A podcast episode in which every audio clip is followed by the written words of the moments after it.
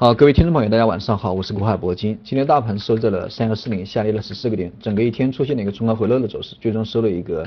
啊倒垂直线嘛，倒垂直线这样的一个小阴线。那么从昨天的一个啊小阳线变成了今天的一个冲高回落的一个小阴线，证明这个上方的压力还是还是比较明显啊，还是比较明显。市场之所以这么走，我觉得。关于这个技术面，我觉得没什么问题，这个技术面肯定没什么问题，啊，主要是受到这个基本面的影响。第一方面是今天凌晨，现在已经六点了，啊，还有七八个小时，美联储就会公布这个美联储的一个利率决定，到底宣布这个加不加息啊？加息，我觉得八九不离十，应该是没什么问题。那么，呃，这个利空的消息释放以后哈，这个应该会转变成利好。那么另外一方面，呃，这个关于这个保监会的问题，因为最近一段时间这个行情呢走啊走势。啊，或者说行情的一个涨跌，主要是受到这个保监会政策的影响，对吧？不断的宣布这个利空的消息。那么今天这个保监会的一个副主席啊，啊接受采访又谈到了这个问题，啊他谈到了又又又又谈到了一个利空的一个信号，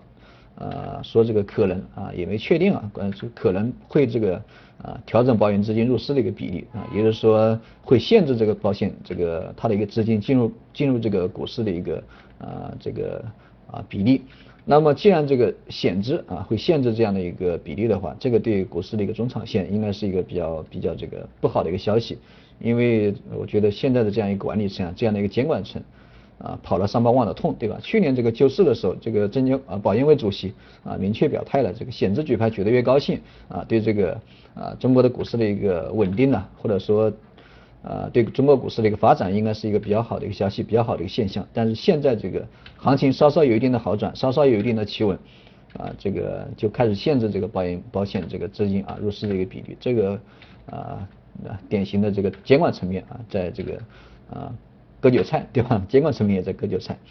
那么主要是受这两个消息的影响。那么关于这个啊险资入市这个话题啊，应该会持续的一个讨讨论下去。而且监管层面，关关于这个保监会或者是证监会。呃，对待这个险资入市的这样一个态度啊，应该会越来越严格啊，因为监管层面不断的释放这个重磅消息，对吧？这个对后市反弹的一个高度啊，或者说对这个啊股市接下来运行的一个状况，这个应该都会产生一个很大的影响。那么抛开这个政策面，抛开这个基本面，我们还是回顾一下这个啊这个现在的一个啊现在的一个技术面。今天出现了一个冲高回落，那么这个星期啊，这个周线到现在虽然没有收线，对吧？但是这个星期的一个周线，我觉得对啊接下来这个行情，对明年的这个行情应该都会非常重要。因为这个星期如果说一旦啊收在了现在的这样一个点位，这个很明显这个非常不利啊啊，也就是一个上啊有一个见顶的一个信号啊，高位这个吞没的一个形态，收了这样的一个形态，这个就关乎到这个呃大盘这个接下来的这样一个均线的一个状况，因为从目前这个均线来看的话，五日均线、十日均线这个啊快速在下调，对吧？快速在下探，二十日线也是也有一定的这个下行的一个啊这个征兆啊，已经已经开始这个调头向下。那么接下来这个大盘在这个星期能不能啊站上这个三十日线，这个是应该是非常重要的一个事情啊，三十日线比较重要。这个因为三十日线站上三十日线，那么五日均线、十日均线、二十日均线、三十日线，那么就会联合在一起，只要联合在一起，就会产生一个企稳的一个信号，对吧？啊，所以说从现在的这样一个格局来看，虽然说下跌的空间不大，下跌的空间也就啊几十个点，对吧？这个并不大，但是对于对于这个均线，对于或者说对于这个股民持股的一个信心，这个打击会啊非常大。所以说我们重点关注一下这个星期的行情，这个星期明天周四、后天周五，我们看一下这个周线能不能收在这个啊能不能守在这个十周线的一个上方。现在这个呃股指啊现在这个收在了三幺四零啊，勉强这个守住了呃六十线。那么明天后天啊又会继续这个考验这个六十线啊，但是短期这个出现这个大幅回调或者大幅下跌的这种可能性，我觉得并不大啊，除非这个险资保险啊，除非这个啊保监会啊或者说证监会这个政策层面又出台一些利空的消息，否则这个单从这个技术面来看的话，大幅下跌、大幅回调这种可能性我觉得并不大。呃，那我们再看一下这个周线，周线现在，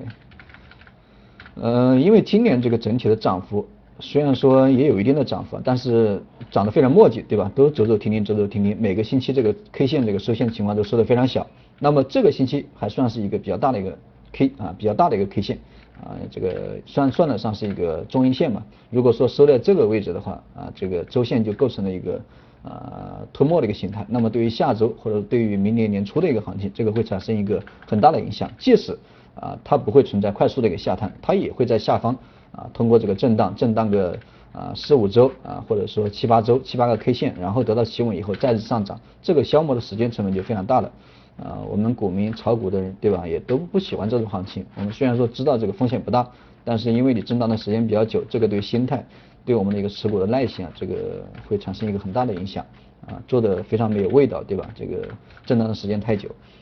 呃，关于今天的一个板块方面，今天金融指数又创了新低啊。这个短期大盘向好转的话，这个金融板块，特别是这个啊证券啊，特别是证券，因为近期这个银行跟保险，我觉得表现啊表现还可以，主要是这个证券拖了后腿，证券还是需要有一定的表现。呃，那么创业板的一个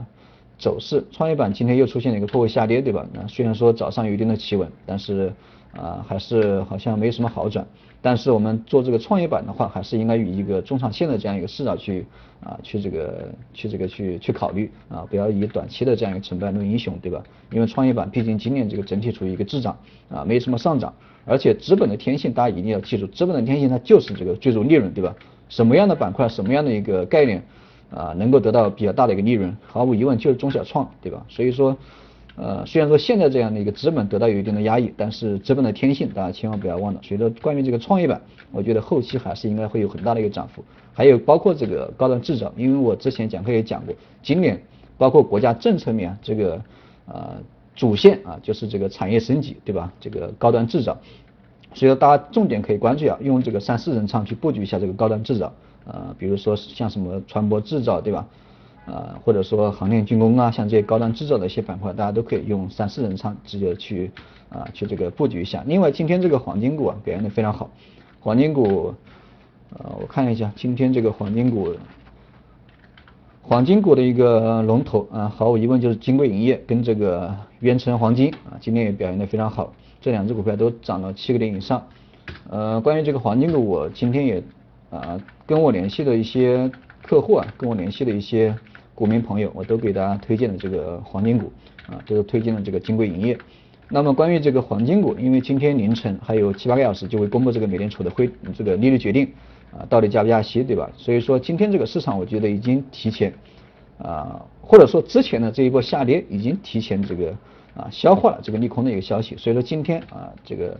呃主力开始抢筹，对吧？包括明天，包括今天凌晨凌晨宣布这个加息以后。这个黄金我觉得都不会产生很大的影响，这个应该还会这个继续上涨。短期这个黄金我觉得应该还会继续上涨，因为今年总体被这个呃加息的这样一个因素啊压抑的时间已经非常久了啊压抑的时间已经非常久了。而且像这个呃原成黄金，